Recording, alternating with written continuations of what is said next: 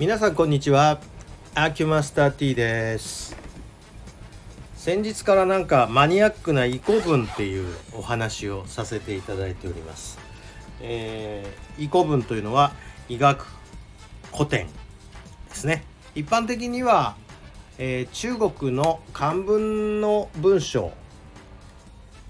で、えー、医学について書かれたもの。これを遺古文というふうに言っております。え今日はちょっと異古文というお話から少し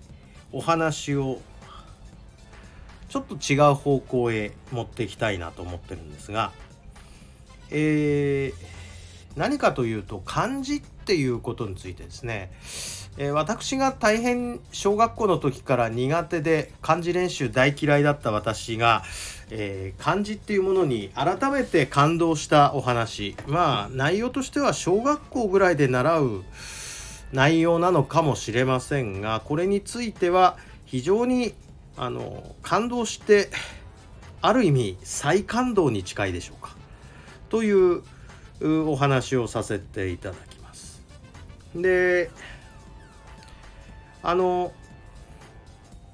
まあ、この漢字っていうものですね。えっ、ー、とまあある程度詳しい方でなくても小学校の時にやってるからある程度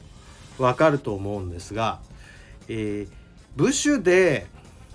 まあ、音を表す部首それから、えーと、と意味を表す部首ねこういう感じに大きく分けることができると思うんですがあのほぼこの意味を表す方これの、えーと、意味付けの半分は、えーと、漢字の辺の部分辺がない漢字もありますよもちろん。だけど部首で言えば辺の部分に意味が結構隠されているんですね。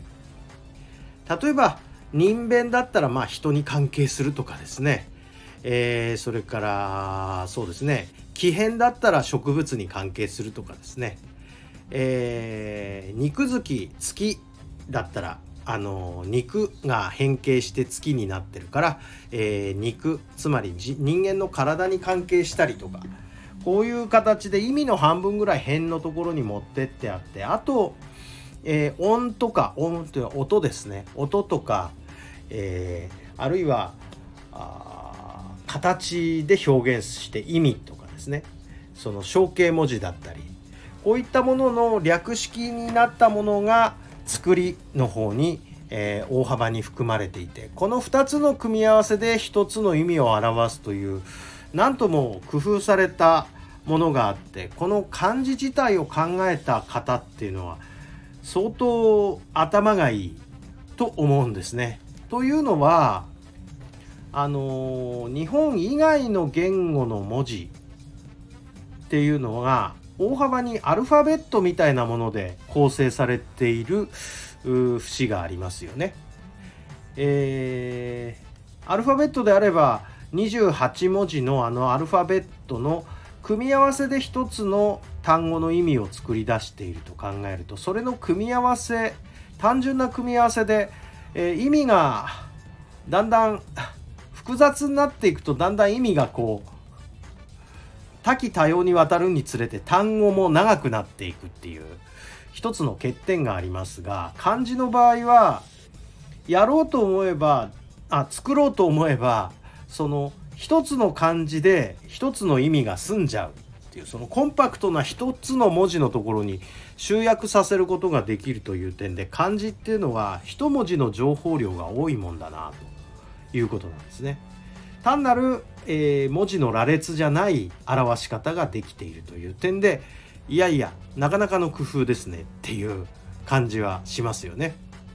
それとまああのハングルっていわゆるあの朝鮮半島で使っているあの文字なんですけれども、えー、あれも日本語と似てはいますよね。えー、日本語の母音が5に対してハングルの母音が6あるとかですね。えっ、ー、と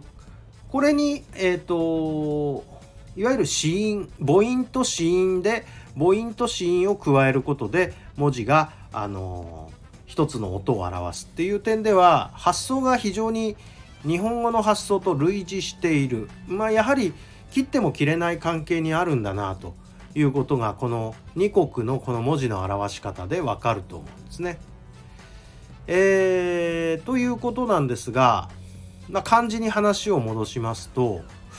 漢字はそうやって一つの部首が一つの意味をまあ担っているという点で非常に効率的であるということですね。ただアルファベットと違うのはその文字自体を勉強して知っていないとその意味を表すことができないという欠点があります。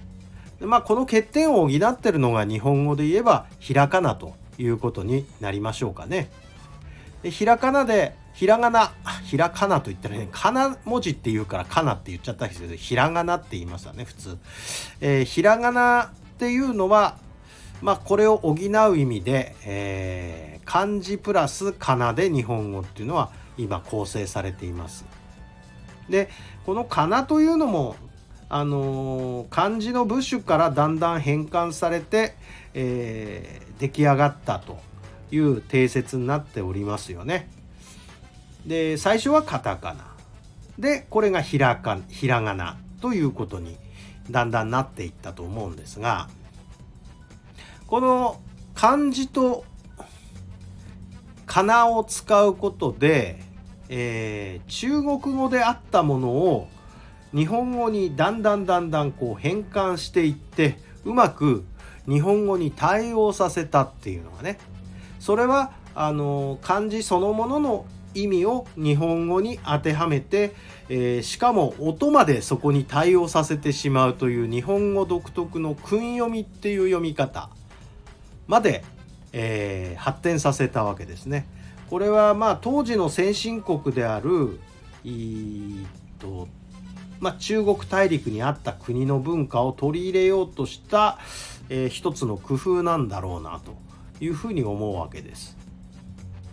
で音読みっていうのももちろんございます。音読みっていうのはあまあご存知の方もいるかと思うんですがもともとのえー、大陸で読まれていた読み方っていうことになります。で皆さんはこの音読みって2種類あるのご存知ですかね？えー、例えば今あの音読みって言った音っていう字音音っていう字ありますよね日本語の。えー、音っていう字は、えー、立てるっていう字に下に火を書いて音っていうふうに言ってます。でこれ音読み2種類あるの気づいてますかね皆さん。えー、音読みってあの大陸で使われてたけど入ってきた年代によってあの音のその読み方が違うんですね。でまず皆さん音読みって言ってる音っていう言い方音っていう言い方これは訓読みじゃない音読みだってわかると思うんですけどこの音読みの音って読む場合ってこれはね五音っていう、えー、皆さん呉服とか言いますよね。着物のこと。五五の国の読み方が五音なわけです。でもう一つねこの同じこの音に当てこの漢字に当てて違う読み方があるんですがこれ「陰」という読み方ありますよね。この「音」っていう字を書いて。あのどんな場面かっていうふうに、えー、言われると単語が なかなか思いつかなかったりするもんなんですけれどもあの陰っていう読み方なんですけどまあ例えばそうですねえ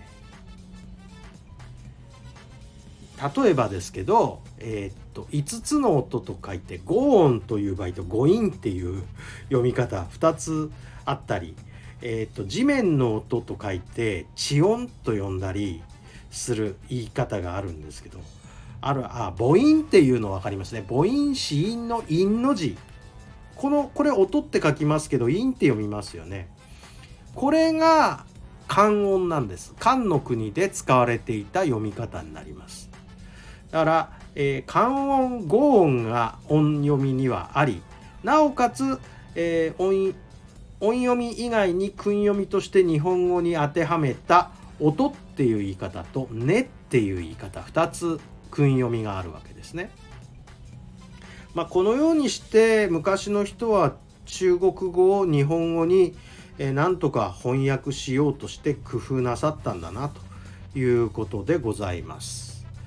えー、漢字に詳しい小学生ならこのぐらいのことは、えー、知ってるんじゃないかな今更ながら感動しているちょっと遅れた大人でございます。はいどうもありがとうございました。それでは本日はこんなところで失礼いたします。